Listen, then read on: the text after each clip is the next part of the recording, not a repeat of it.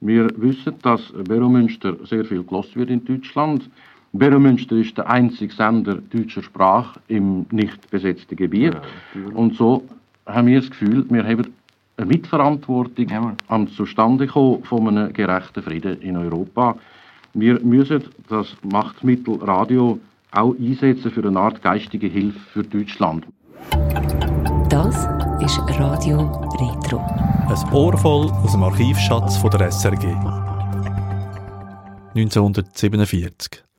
Der SRG-Generaldirektor Alfred Glock redet in einer Diskussionssendung über das sogenannte Deutschlandproblem. Zwei Jahre nach dem Ende des Zweiten Weltkrieg ist Deutschland immer noch besetzt durch die Siegermächte. Die wirtschaftliche Situation ist desolat, die soziale Not ist gross.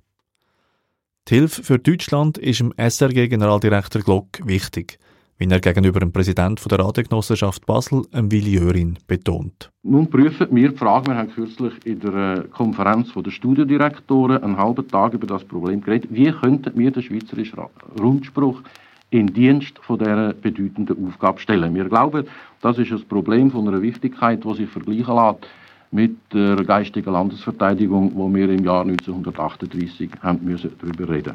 Also man will den Deutschen mit diesen Sendungen will man den richtigen Weg zeigen in Zukunft, dass sie wieder die Möglichkeit haben, sich zu finden? Ja, man will ihnen helfen. Nun muss man natürlich abklären, sind sie überhaupt bereit, von uns so etwas entgegenzunehmen? Wir sind uns vollkommen bewusst, dass es nicht in Frage kommen dass man irgendwie schulmeisterliche ja, Ratschläge gibt. Nicht wahr? Auch keine äh, Sendungen, die deklariert werden als Sendungen für Deutschland.